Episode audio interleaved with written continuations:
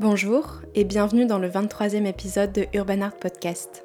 Hydran est une artiste issue de l'architecture.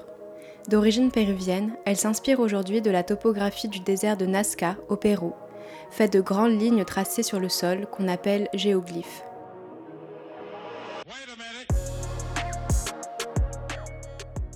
Ces figures géométriques restent d'ailleurs l'un des plus grands mystères de l'Amérique du Sud. À la sortie de ses études, Hydran décide d'entamer un long voyage à Rio de Janeiro, au Brésil, pour connecter avec d'autres artistes. Aux côtés de Lika Kato et de Babs, deux artistes qui font partie du voyage, Hydran va se confronter à un double challenge. Peindre pour la première fois des fresques sur mur, tout en s'adaptant à une ville parfois hostile, où richesse et pauvreté se côtoient dans le même espace urbain. Bonne écoute Alors moi je m'appelle Hydran, je suis euh, artiste urbaine, architecte de formation. J'ai un travail qui se caractérise euh, par principalement euh, inspiré des lignes de Nazca. C'est un désert qui se trouve au Pérou. et il se trouve que quand j'ai commencé à dessiner, mon trait était similaire à celui de ces tracés dans le sol de ce désert. J'ai maintenant envie de, revenir un petit peu sur de l'archi tout en tout en liant euh, bah, mes créations artistiques.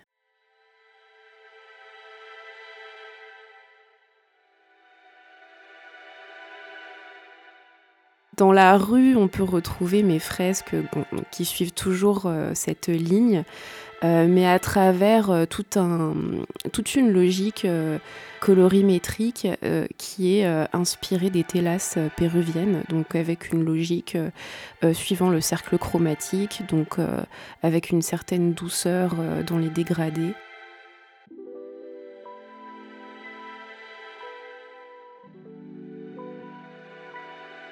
C'était suite à l'obtention de mon diplôme en 2015.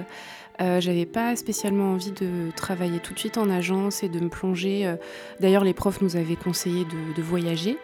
Donc euh, bon, manque de thunes, manque de peau, j'avais pas forcément les sous pour. mais par contre, j'avais une grande envie d'introspection et de voyager via ma propre écriture graphique, on va dire. Et donc, du coup, je me suis rattachée à, à, mes dessins, mes dessins que j'ai toujours faits. Euh, et, je me disais que voilà, euh, il fallait que je me connecte aussi euh, à des artistes. Donc je suis allée de façon assez banale et logique voir les ateliers d'artistes de Belleville, étant originaire de ce quartier de Paris. Et donc là, j'ai pu rencontrer des artistes, une association, et on a commencé à monter un échange avec des Brésiliens. Ça a pris environ six mois pour se monter. On a accueilli les artistes brésiliens en premier temps euh, à Paris. Et euh, moi, à cette époque-là, je faisais du collage dans la rue. J'agrandissais mes dessins en grand euh, avec l'imprimante laser de l'école d'archi en très très grand. Et puis voilà, j'essayais de, de, trouver un peu ma taille dans l'espace urbain en fait. C'était un peu les prémices de faire le pont entre art et archi en faisant ça. Euh, et, donc quand j'ai rencontré les Brésiliens sur un quiproquo, euh, j'ai compris qu'il euh, fallait que, que je change de technique.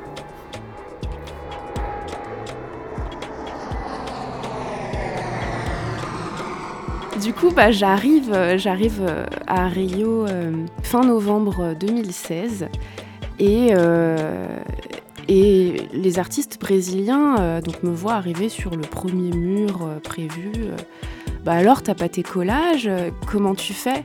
Et je leur ai dit, bah c'est parce qu'on s'était dit. et donc du coup, bah voilà, je j'ai pas de collage, j'ai rien, j'ai juste mes pinceaux et puis un espèce de gros challenge que au final je me suis mise toute seule quoi.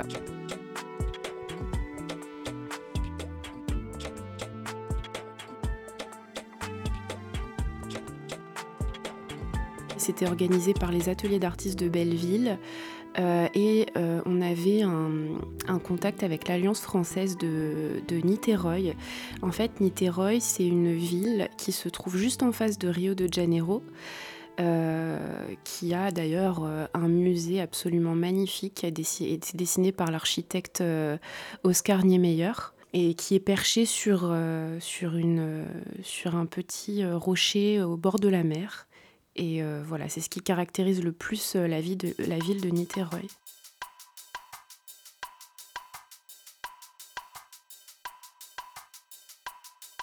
Et en fait, on était finalement plus que trois artistes à partir sur toute la line-up qui était prévue de base pour justement des raisons économiques, parce qu'on n'avait pas réussi à avoir les subventions qu'on voulait.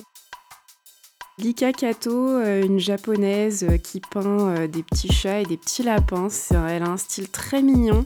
Et Babs, des UV TPK, donc c'est vraiment les deux extrêmes quoi. Deux artistes qui n'ont absolument rien à voir, à part le fait que voilà, ils ont une expression urbaine, enfin voilà, le fait de peindre dans la rue. Et puis bah il y avait moi, encore novice dans le truc, qui faisait du collage pour commencer, enfin en premier pas dans la rue, on va dire ça comme ça. Et puis voilà, bah, je suis arrivée avec un espèce de gros challenge, donc voilà, je n'avais pas touché à une seule bombe de ma vie.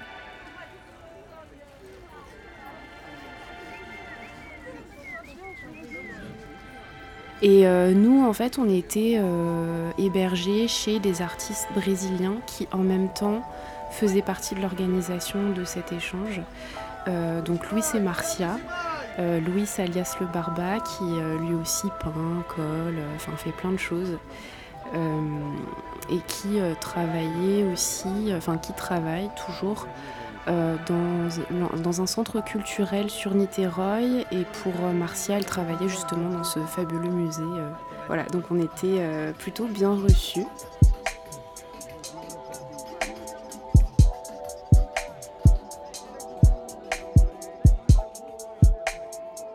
Dès qu'on arrive à Rio, enfin plutôt du coup à Niteroi, donc juste en face, on est pris en main par Louis.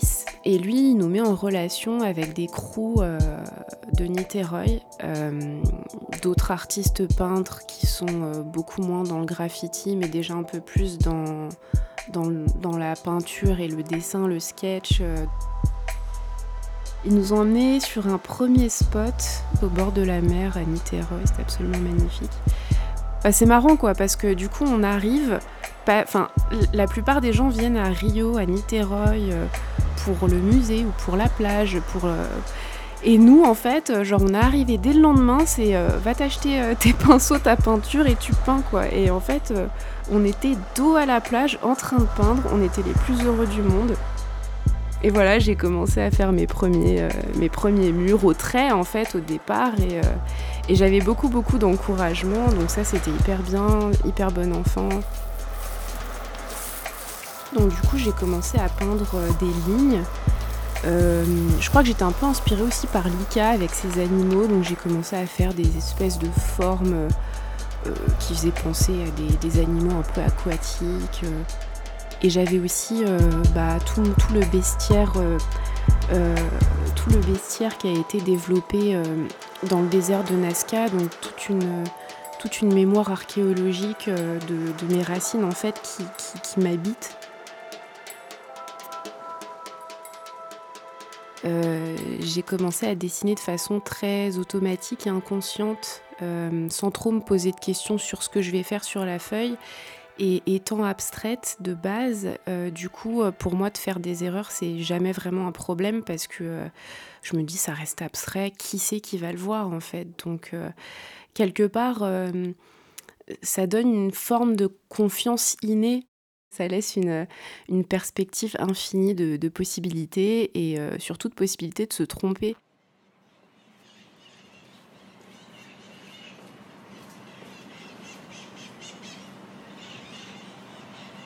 Et j'avais qu'une envie, c'était d'aller à, Rio et d'aller peindre là-bas. Et puis la première fois que j'ai vu Rio, c'était en face, vu qu'on était à Niteroi. Il y a un grand pont qui relie Niteroi et Rio.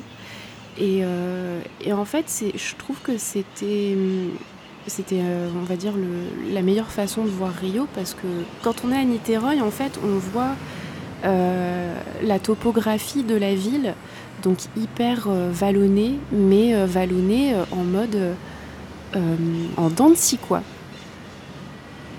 c'est hyper intéressant au niveau, au niveau de l'urbanisme de Rio, parce qu'au niveau de la peinture et du sentiment de danger, entre guillemets, ça se retrouve. en fait, si tu veux, les quartiers riches se trouvent dans des terrains, les terrains qui sont les plus plats, et les favelas s'érigent sur les terrains en pente, donc qui sont difficilement constructibles en fait. Et comme la ville est euh, hyper contrastée au niveau topographique, ça crée, euh, c'est ça, ça crée un contraste hyper marqué parce que d'un seul coup, tu as la pente qui s'arrête et, tout de suite, tu as des gratte-ciels qui s'érigent avec des riches dedans qui ont vu sur les favelas en face.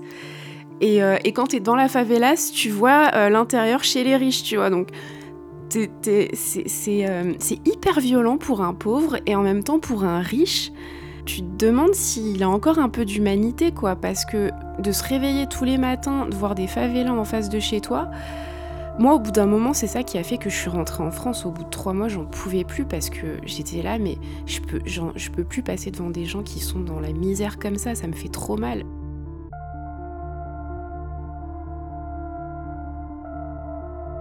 Là, on a ce contexte-là, et puis ensuite, il y a euh, euh, nous en tant que, Ouais, on était euh, des étrangers dans tout ça, et, et on, a, on avait notre manière aussi de pratiquer l'espace urbain en tant qu'artiste peintre. Donc on a aussi une vision de l'espace qui est différente. Nous, on est plus en mode ah tiens, il y a tel spot, il y a tel mur, c'est bien placé. En Europe, il y a un certain respect du graffiti à avoir, faire attention. Ben, là-bas, euh, là-bas c'est un peu pareil, mais c'est pas que vis-à-vis euh, des graffeurs, c'est aussi par rapport à certaines zones des favelas où euh, on n'est pas forcément invité à peindre. faut que les gens sachent un peu qui on est avant. En fait, il faut être accompagné, quoi. Et, et c'est vrai que la plupart du temps, on était accompagné, donc on a pu peindre dans certains quartiers euh, assez facilement parce qu'il y avait quelqu'un qui parlait en portugais et qui pouvait euh, euh, négocier notre arrivée.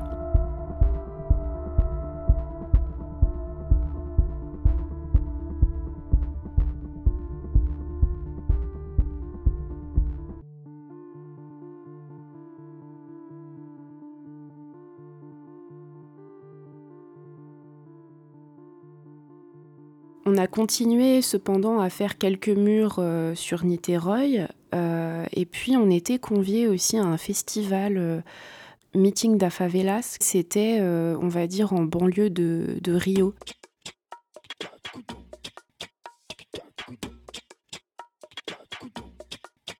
Comme on était chez Louis, c'était vraiment lui qui organisait tout le, euh, tout, notre séjour. En fait, il était prévu qu'on reste un mois sur place. Euh, moi, j'avais pas pris de billet de retour. Euh, j'avais envie de rester plus longtemps. Et en fait, il était prévu pendant ce mois-là que on aille à ce festival qui, entre guillemets, n'avait pas grand-chose à voir avec notre échange entre artistes brésiliens. C'était plus une proposition sur place.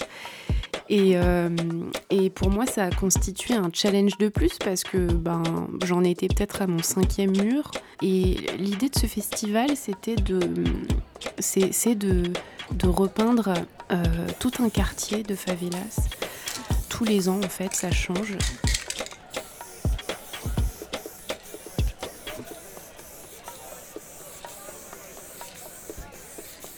Donc c'est directement sur euh, les murs donc des maisons des gens. Euh, c'est très intimiste, quoi. Euh, euh, comment dire, c'est à la fois hyper organisé et en même temps c'était très libre, c'est-à-dire qu'il y avait une place dans ce quartier qui était investie par, par une scène de spectacle avec des rappeurs, avec des danseurs, avec du son et tout. Euh, et, puis dans tout le reste du quartier, bah, les artistes peintres étaient invités à aller toquer aux portes et à demander euh, euh, ça vous dit une peinture en gros? Donc voilà, fallait que. En fait, chaque artiste avait cette espèce de. Enfin, ils pouvaient. certains artistes avaient, on va dire, des murs entre guillemets réservés. Et puis, quand, quand t'arrives un peu comme une goutte d'eau comme nous, quoi, et eh bah, fallait, fallait aller demander fallait un peu négocier. Bon, c'est vrai que euh, Louis avait réussi, je crois, à nous réserver euh, un mur chacun, mais enfin, tu vois, euh, Babs par exemple, hyper rapide, Lika aussi, et, et, eux, au bout de deux heures, ils peuvent manger un autre mur, quoi.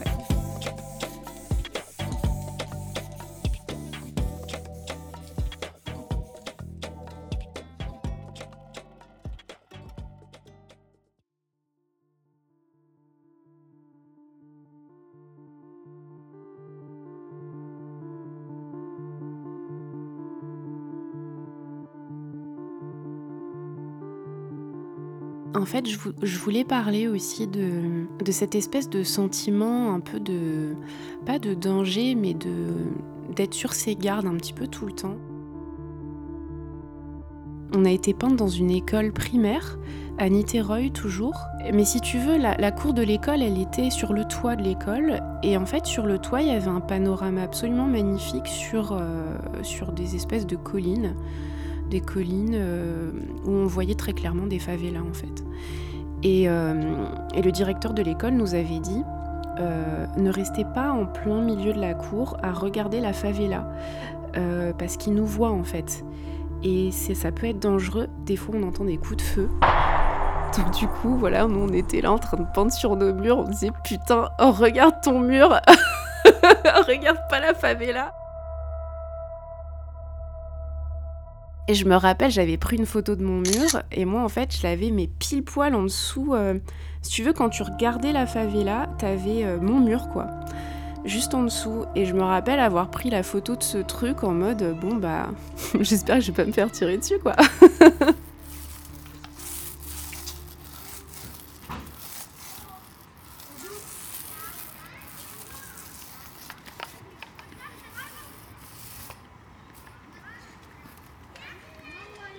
C'est un mur que j'ai peint euh, vers la fin du séjour, donc j'étais un petit peu plus euh, en confiance.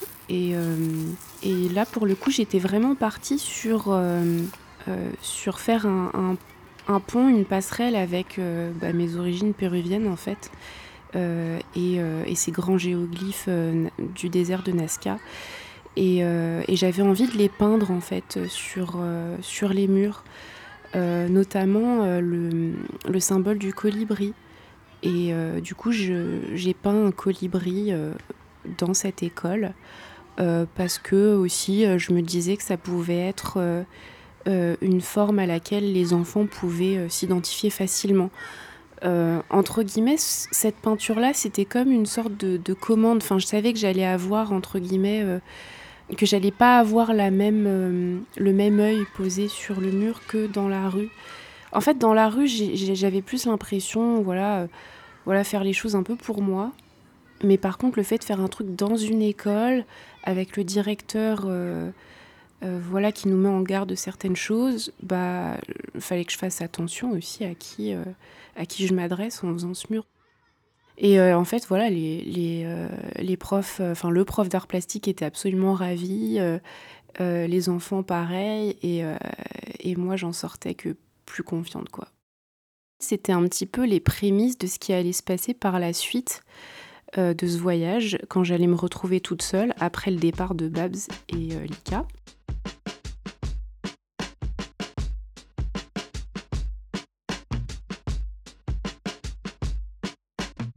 Quand euh, Lika et Bab sont partis, euh, j'ai décidé de déménager à Rio et d'être vraiment dans la ville de Rio. Et euh, donc du coup j'ai parcouru des kilomètres et des kilomètres avec ce sac à dos et,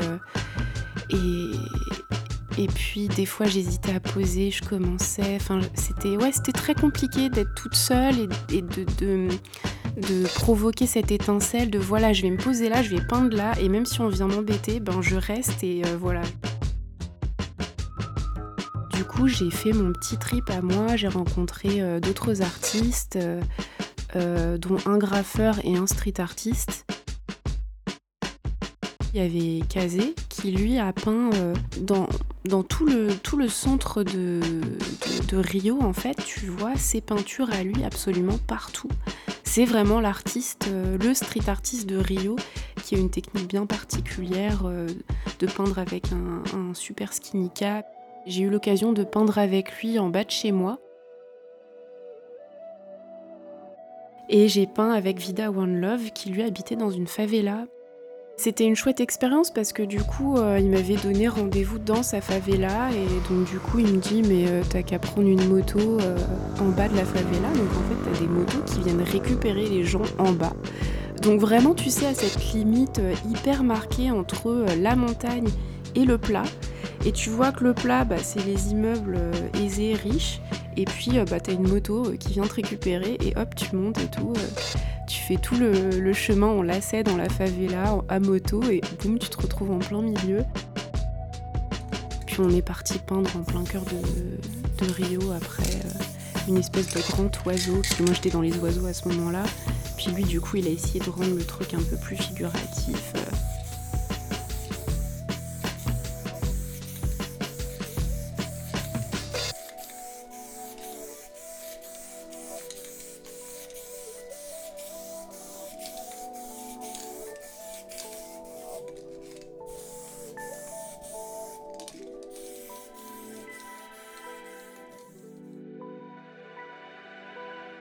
En rentrant euh, en février 2017. J'étais un peu plus motivée, j'avais absolument pas envie de reprendre l'archi. Euh, j'étais même sur la fin de mon chômage, mais euh, rien à battre. On y va, on se lance et du coup, 1er mars 2017, inscription URSAF, ADAGP, Maison des artistes, tout ce que tu veux. J'ai fait le truc carré dès la base, tu vois, dès que je suis arrivée. je me suis dit, mais vas-y, mais c'est ça que j'ai envie de faire. Et puis, faut que j'arrive à en vivre. Euh,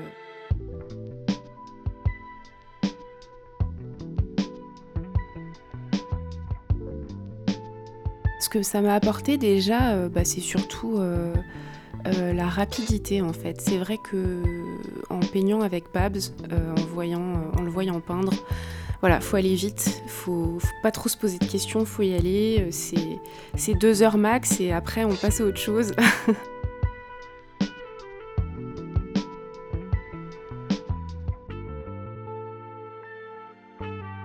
ce qui est drôle, c'est que quand je suis rentrée en France, j'ai pas, enfin j'ai continué les murs, mais j'ai attaqué le sol parce que du coup, euh, au Brésil, je sais pas, j'avais, c'est comme si le, Pérou me parlait en étant au Brésil, tu vois.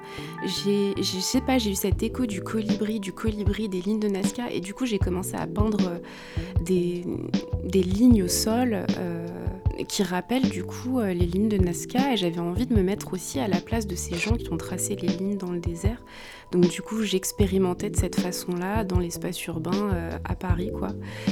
Et, euh, et puis c'est seulement en reprenant l'archi où euh, j'ai commencé réellement à développer ma recette, celle pour laquelle, entre guillemets, j'ai été souvent appelée là ces dernières années.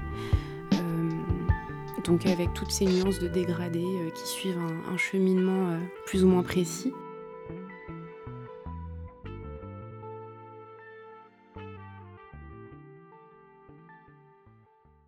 Merci d'avoir écouté cet épisode de Urban Art Podcast. Ce podcast est produit et réalisé par Laura Barbaret, la musique est composée par Charlie Brown et l'identité visuelle est imaginée par David Miege. N'hésitez pas à commenter, partager et noter cet épisode sur Apple Podcast, Spotify, Castbox et toutes les plateformes d'écoute.